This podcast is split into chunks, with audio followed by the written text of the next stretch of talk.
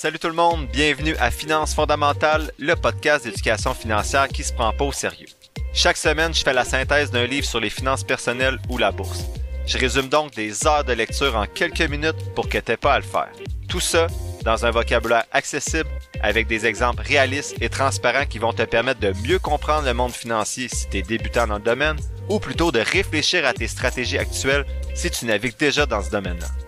Donc, si tu souhaites prendre en main tes finances et te construire un patrimoine qui va te permettre d'être libre de faire ce que tu veux, t'es à bonne place. C'est parti, bon podcast! Hey, salut tout le monde, je suis vraiment content d'être avec vous pour ce 32e épisode de Finances fondamentales. Avant de commencer, je veux remercier les personnes qui se sont abonnées au podcast pour 3,99 par mois, soit Alex, Michael, Marianne et Marc. Un gros merci pour votre soutien. Comme vous pouvez le voir, c'est juste qu'à t'abonner pour le premier mois, ben trois semaines plutôt parce que j'enregistre euh, l'épisode d'avance parce que je dois quitter euh, plusieurs jours pour un congrès scientifique au Chili. Euh, je suis transparent avec vous dans le podcast, donc je fais pas semblant que j'ai déjà 100 abonnés si c'est pas le cas. J'en ai quatre, mais un gros merci à ces quatre-là. Donc je rappelle que ceux qui souhaitent soutenir mon travail, vous pouvez vous abonner au podcast pour 3,99 par mois. Ça vous donne accès à un épisode supplémentaire chaque premier jeudi du mois dans lequel je réponds à vos questions. J'ai aussi reçu une trentaine de messages depuis le début du podcast de personnes qui souhaitent avoir mon outil d'analyse, soit mon fichier Excel. Donc, grande annonce, je vais envoyer trois documents à tous ceux qui vont être abonnés en date du 3 août. Vous allez recevoir une version de mon fichier Excel avec toutes mes analyses de mars 2023.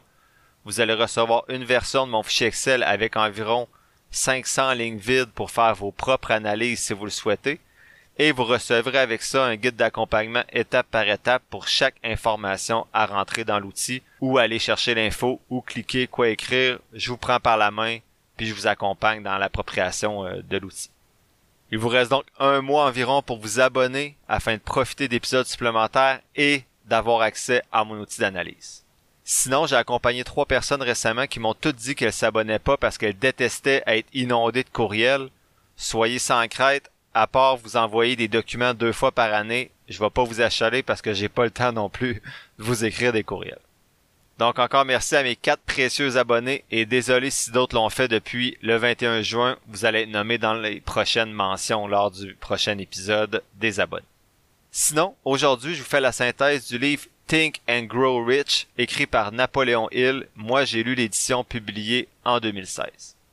Résumé en une phrase, Think and Grow Rich, c'est une compilation de 13 habitudes les plus courantes des personnes riches et prospères qui ont été faites après une étude auprès de 500 personnes sur une période d'à peu près 20 ans. Si l'investisseur intelligent écrit par Benjamin Graham, que je vous ai résumé dans les, épisodes précédents, et euh, la Bible de l'investissement, ben Think and Grow Rich, c'est la Bible des personnes qui réussissent de façon générale. Le livre va peut-être vous rendre riche aussi, mais pas nécessairement en sélectionnant des actions. Donc, premier élément de synthèse aujourd'hui, contrôlez vos pensées. C'est vraiment le cœur du livre, soit que les pensées sont riches et que toute richesse commence avec une idée. Vous contrôlez vos pensées, vos pensées et vos actions vont égaler la richesse si c'est ce que vous voulez atteindre comme objectif. Tout ce que vos pensées peuvent concevoir, l'esprit peut le réaliser le point de départ de toute réalisation, c'est le désir et vous êtes le maître de votre destin. Donc c'est vraiment l'axe qu'emprunte le livre, c'est vraiment de dire si tu crois en quelque chose et que tu veux l'obtenir, tu vas réussir à le faire si tu mets les efforts et les pensées dans ce sens-là. Mais comment transformer ce désir en richesse, c'est le deuxième élément de la synthèse du livre. Donc l'auteur dit d'avoir un désir intense. Selon lui, toute réalisation, quelle que soit sa nature ou son objectif, doit commencer par un désir intense et brûlant de quelque chose de précis. Il donne notamment l'exemple dans le livre des Vikings qui, lorsqu'ils arrivaient quelque part pour attaquer un village, une ville, un château, ben ils brûlaient leur bateau derrière eux pour être sûrs de ne pas avoir l'opportunité de se sauver, et souvent ils gagnaient leur bataille. Donc ceux qui gagnent dans n'importe quelle entreprise doivent être prêts à brûler leur vaisseau et à couper toutes les sources de retraite pour être sûrs de s'investir à 100% dans leur projet. C'est juste en agissant de cette façon-là, dit l'auteur, qu'on va pouvoir réussir à maintenir l'état d'esprit qui est connu sous le nom de désir ardent de gagner, qui est essentiel au succès. L'auteur propose euh, six actions concrètes et précises, donc une méthode en six étapes qui va permettre de transformer un désir en son équivalent soit financier ou plutôt à son équivalent selon l'objectif que vous voulez atteindre. Donc, comment transformer, transformer un désir en réussite? Première étape, première action, c'est de fixer dans ton esprit la quantité exacte d'argent que tu désires. Il suffit pas de dire je veux beaucoup d'argent, il faut être précis quant à la quantité ou la somme plutôt d'argent que tu vas avoir. Deuxième action, de déterminer exactement ce que tu as l'intention de donner en échange de l'argent que tu désires. Donc, euh, on peut pas avoir quelque chose pour rien, c'est plutôt rare. Troisième, troisième étape, plutôt, fixer une date précise à laquelle tu as l'intention de posséder l'argent que tu désires. Quatrième action, de créer un plan précis pour réaliser ton désir et commencer, en fait, commence immédiatement que tu sois prêt ou non à mettre ce plan-là en œuvre. Ensuite, d'écrire une déclaration claire et concise de la somme d'argent que tu as l'intention d'acquérir. Tu dois indiquer dans, dans cette déclaration-là la date limite pour atteindre cet objectif-là. Et tu dois indiquer aussi l'intention, ce que tu as l'intention de donner en échange. Donc finalement, sur cette déclaration-là, tu inclus les éléments que tu as décidés dans les étapes 1 à 4. Et enfin, sixième action que tu dois faire, c'est de lire cette déclaration-là écrite à haute voix deux fois par jour, soit une fois juste avant de te coucher le soir et une fois quand tu te lèves le matin. Pendant que tu lis, mais ben, il faut que tu essaies de voir ton objectif, de le sentir, de croire que tu es déjà en train de posséder l'argent que tu souhaites posséder. L'exemple de l'auteur est lié à un aspect financier, donc à l'équivalent financier de votre désir. Mais bien sûr, je pense que cette même méthode-là peut être mise en place, que vous ayez des objectifs financiers ou autres euh, dans votre vie. Donc l'auteur dit de fixer dans ton esprit l'objectif précis que tu vas atteindre et d'observer la rapidité avec laquelle tu vas voir le monde s'écarter pour te laisser passer vers cet objectif-là. Tu dois pas attendre, le moment parfait va jamais arriver, tu dois agir et mettre en place ton plan dès que, que tu as réfléchi ce plan-là. L'auteur dit que cette méthode-là est directement liée à l'autosuggestion. Donc l'autosuggestion, c'est une technique psychologique qui a été développée au début du 20e siècle, donc euh, dans le domaine, euh, bien sûr, de la psychologie. Fondamentalement, l'autosuggestion euh, utilise l'effet placebo en transformant vos objectifs en prophéties un peu autoréalisatrices en les imprimant dans ton subconscient. Selon Napoléon Hill, c'est vraiment la caractéristique, la caractéristique principale de toutes les personnes qui réussissent, soit d'avoir cette croyance absolument inébranlable en elles-mêmes et en leurs objectifs. C'est pas un résultat par contre, c'est une condition préalable et nécessaire à la réussite. En te répétant sans cesse qu'il est possible d'atteindre tes objectifs, que tu peux réaliser tes rêves, en fait transformer tes rêves en réalité, euh, que tu peux suivre ta propre voie et que personne n'a le droit de t'y opposer, ben tu vas créer ta propre croyance inébranlable en ton, dans ton subconscient par rapport aux objectifs que tu vas atteindre. Ça renforce non seulement la confiance que tu as besoin pour poursuivre tes actions, mais ça te permet également à tes objectifs de s'infiltrer dans, dans ton cerveau jusqu'à ce que ces objectifs-là soient alignés automatiquement avec tes actions d'une manière qui vont te permettre de réaliser ton désir. L'auteur propose justement un exemple de déclaration écrite de ton objectif par rapport à l'autosuggestion. Donc ça devrait ressembler à ce qui suit. Au 1er janvier 2028, j'aurai en ma possession 500 000 dollars. En échange de cette somme, je m'engage à rendre les services les plus efficaces dont je suis capable en fournissant la plus grande quantité et la meilleure qualité possible de services comme vendeur de balayeuses. Je crois que j'aurai cet argent à ma possession. Ma foi est si forte que je peux maintenant voir cet argent devant mes yeux. Je peux le toucher de mes mains. L'argent attend juste maintenant d'être transféré au moment où je vais rendre le service que j'ai l'intention de rendre en échange de cet argent. J'ai un plan pour accumuler cet argent et je vais suivre ce plan. Donc selon l'auteur, on devrait placer ce type de déclaration-là dans un endroit où on va le voir le soir et le matin et le lire, comme j'ai dit tout à l'heure, avant de se coucher et en se réveillant le matin.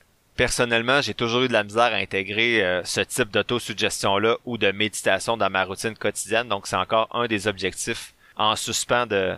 On a vu Atomic Habits dans l'épisode 31, donc la semaine passée, donc c'est vraiment une des habitudes euh, encore de 1% que j'ai de la misère à intégrer la méditation dans mon quotidien, mais je vais peut-être tenter d'alterner entre l'autosuggestion et la méditation pour voir c'est vraiment pas mon genre de faire de la méditation ou de l'autosuggestion. On dirait des fois que ces choses-là, c'est fait pour les gens qui ont vraiment rien à faire dans, dans leur journée. Donc, euh, tu sais, s'entraîner le matin, faire de la méditation, faire de l'autosuggestion, aller à la garderie. Il reste combien de temps finalement pour euh, pour travailler dans tout ça? Donc, euh, à vous de voir, c'est quelque chose qui peut être pertinent dans votre vie à vous, mais je vais sûrement l'expérimenter un jour ou l'autre. Troisième élément de synthèse aujourd'hui du livre de Napoléon Hill, c'est devenir une force inarrêtable. Donc l'auteur dit qu'il faut être têtu et se tenir à ses décisions. Donc il dit que la majorité d'entre nous profiterait de devenir un peu plus têtu, donc d'être un peu plus euh, fermé face aux, En fait, être un peu plus fermé dans les actions qu'on veut poser pour atteindre nos désirs, nos objectifs. Il dit qu'on devrait devenir plus têtu par rapport à ça. Il dit que le manque de détermination, c'est vraiment la raison la plus fréquente d'un échec à long terme, alors que les millionnaires, eux, vont prendre des décisions rapides et s'y tenir.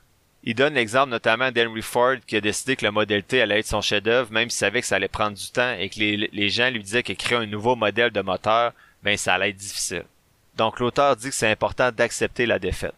Lorsque la défaite survient, il faut l'accepter comme un signal que nos plans sont peut-être pas solides, qu'il faut les reconstruire et remettre les voiles vers l'objectif qu'on convoite. L'auteur dit que notre plus grande réussite se situe souvent juste après un échec.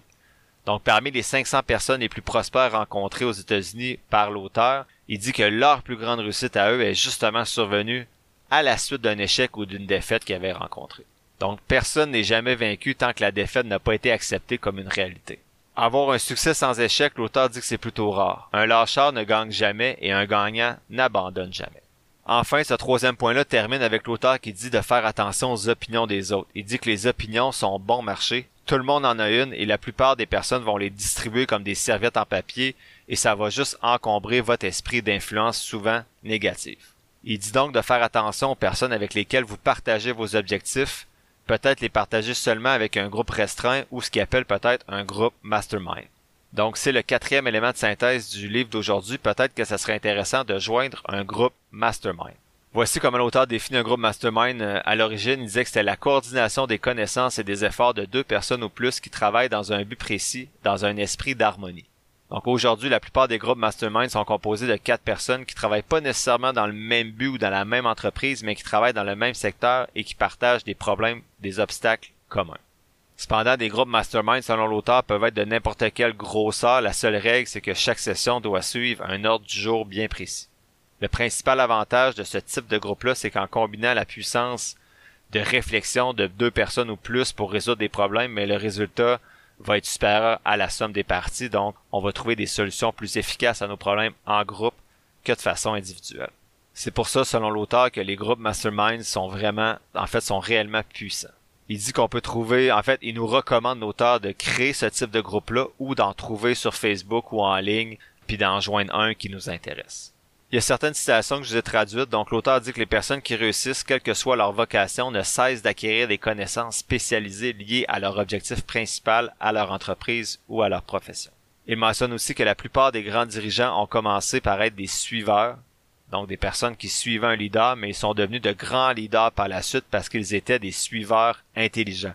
Donc la personne peut la personne qui peut suivre un leader efficacement est généralement la personne qui va évoluer le plus rapidement vers le leadership. Donc si vous travaillez dans une entreprise et que vous prenez les conseils d'un mentor, ben vous allez être probablement la prochaine personne qui va réussir à gravir les échelons. Donc moi, joindre ce type de groupe-là, c'est vraiment quelque chose qui m'intéresse, notamment pour l'immobilier ou l'investissement boursier. Mais il faut que je prenne le temps de trouver ce temps-là, euh, de joindre ce type de, de, rassemblement-là entre les soirées de cartes entre amis, le sport, les amis, la famille, le podcast. Pour l'instant, j'ai peut-être pas le temps, mais c'est quelque chose que je garde en tête. Enfin, cinquième élément de synthèse du livre d'aujourd'hui, contrôler vos émotions. L'auteur dit que les émotions positives et négatives peuvent pas occuper l'esprit en même temps et que c'est important de se concentrer davantage sur les émotions qui sont positives. Il en nomme sept, le désir, la foi, l'amour, le sexe, l'enthousiasme, le romantisme et l'espoir. Bon, est-ce que je pourrais en nommer d'autres? Euh, je fais juste vous nommer celles qui sont nommées par l'auteur. Il y en a certaines là-dedans qui me semblent ne pas être des émotions euh, positives comme le romantisme et le sexe, mais je vous rapporte les propos de l'auteur. Ce qui nous intéresse davantage dans ce livre-là, c'est les sept principales émotions négatives que l'auteur dit qu'elles sont à éviter. Il nomme la peur, la jalousie, la haine, la vengeance, la cupidité, la superstition et la colère. De façon plus précise, l'auteur dit qu'il existe différents types de peurs et que ces peurs-là existent seulement dans notre tête et qu'on doit les vaincre si on veut souhaiter atteindre notre objectif, donc le désir qui brûle en nous. Le premier type de peur qu'il parle, c'est la peur de la pauvreté. Donc le symptôme qu'on est atteint de la peur de la pauvreté, c'est dire qu'on s'intéresse pas à l'argent, qu'on peut pas devenir riche. le deuxième type de peur, c'est la peur de la critique. Donc le symptôme de cette peur-là, c'est d'avoir peur du jugement des autres. Donc le remède, c'est de tout simplement ne pas se préoccuper de ce que pensent ou disent les autres, même si parfois c'est compliqué à faire. Il nomme quatre autres parts par la suite qui me semblent, bon, peut-être éloigner un petit peu du sujet financier qui nous intéresse dans le podcast, mais il dit que la peur de tomber malade, euh, ou de plutôt faire semblant parfois qu'on est malade pour justifier une certaine lâcheté, c'est ce que l'auteur mentionne. Il dit que la peur de perdre l'amour de quelqu'un, donc d'être notamment jaloux. Il dit que la peur de vieillir, donc le, le symptôme de penser qu'on peut pas s'intéresser à l'argent parce qu'on est trop vieux, ce qui est faux. Et il y a la peur de la mort, donc euh, penser toujours à la mort au lieu de vivre. Et ça, notamment, ça peut se refléter en finance des gens qui disent, ben, ça sert à rien que je mette de l'argent de côté, on sait pas qu'on va mourir. Alors que ça se peut que tu vives plus vieux que, que ce que l'argent que tu vas réussir à mettre de côté va pouvoir te permettre euh, de vivre. Donc, je trouve ces peurs-là un peu poussées, mais il en parlait beaucoup dans le livre, donc je vous les, je vous les ai partagés euh, dans l'épisode d'aujourd'hui. Donc, en conclusion, le point de départ de toute réalisation, c'est le désir. Gardez constamment ça à l'esprit un désir, un désir faible va produire des résultats qui sont faibles, tout comme un petit feu produit une petite quantité de chaleur. Donc ça, c'est vraiment une citation que je vous ai traduite euh, à brûle pour point euh, de Napoléon Hill. Lorsqu'on lit un peu ce livre-là, on peut se dire, ben c'est beaucoup de conseils, mais il semble tout être très générique. C'est vrai, mais il faut toujours garder à l'esprit qu'à l'époque où ce livre-là a été écrit initialement en 1937, faut s'imaginer des ouvriers d'usine ou des mineurs de charbon qui mettait la main sur ce livre-là, les idées que contenait le livre étaient alors stupéfiantes à l'époque. Mais même si maintenant ces idées-là nous semblent peut-être moins révolutionnaires, selon moi, il faut quand même commencer à les mettre en œuvre si on veut réussir à atteindre nos objectifs. L'auteur dit que souhaiter n'apporte pas la richesse, mais désirer la richesse avec un état d'esprit qui devient une obsession, puis planifier des moyens précis pour acquérir la richesse et soutenir notre plan avec une persistance qui reconnaît pas l'échec, ça, ça va vous apporter la richesse. Encore une fois, la richesse c'est pas tout. Je crois que les étapes proposées par l'auteur de l'autosuggestion notamment peuvent s'appliquer à d'autres sphères que la sphère financière. Donc c'est un livre beaucoup plus large mais qui touche la réussite en général et non pas juste la réussite euh, axée sur les finances. Qu'est-ce que je retiens de ce livre-là? Ben je retiens qu'il faut développer votre confiance en vous. Entourez-vous de gens positifs qui vous challenge et foncez sans vous laisser ralentir par l'opinion des autres. La semaine prochaine, je fais mon deuxième bilan trimestriel de l'année 2023 et ce jeudi, j'analyse pas d'action parce que ce sera le deuxième épisode des abonnés qui sera publié. On aborde dans l'épisode des abonnés ce jeudi les choix près de la retraite, les billets à capital protégé et le meilleur FNB pour suivre l'indice canadien. Merci à tous ceux qui se joindront à nous dans les prochains jours. L'épisode sera à sa fin. Je te remercie d'avoir pris quelques minutes aujourd'hui pour m'écouter. J'espère que les contenus partagés t'auront apporté de la valeur. Si c'est le cas, ou bien que tu trouves que de façon générale, le podcast aide à ta santé financière, tu peux soutenir mon travail de trois façons différentes. D'abord, tu peux t'abonner au podcast pour 3,99 par mois afin d'avoir un accès en plus à un épisode mensuel supplémentaire à chaque premier jeudi du mois. Ensuite, tu peux donner de la visibilité au podcast en le partageant avec ton entourage et sur tes réseaux sociaux ou en cliquant sur le bouton suivre, abonnement ou quelque chose qui ressemble à ça selon la plateforme sur laquelle tu m'écoutes. Ça, ça te coûte rien et ça m'aide beaucoup. Enfin, tu peux nourrir les futurs épisodes en me posant des questions ou en me suggérant des lectures sur la page Facebook du podcast ou par Gmail. Toutes les informations sont quelque part dans la description de l'épisode. Je t'invite justement à t'abonner à la page Facebook du podcast pour avoir accès chaque semaine à l'image synthèse des épisodes et également à l'analyse des compagnies en bourse que j'effectue à l'aide de ma stratégie d'analyse fondamentale. N'oublie pas que je suis pas un expert, prends donc jamais ce que je dis pour du cash, fais toujours tes propres recherches. Sur ce, merci encore pour ton écoute et on se voit dans le prochain épisode de Finances fondamentales.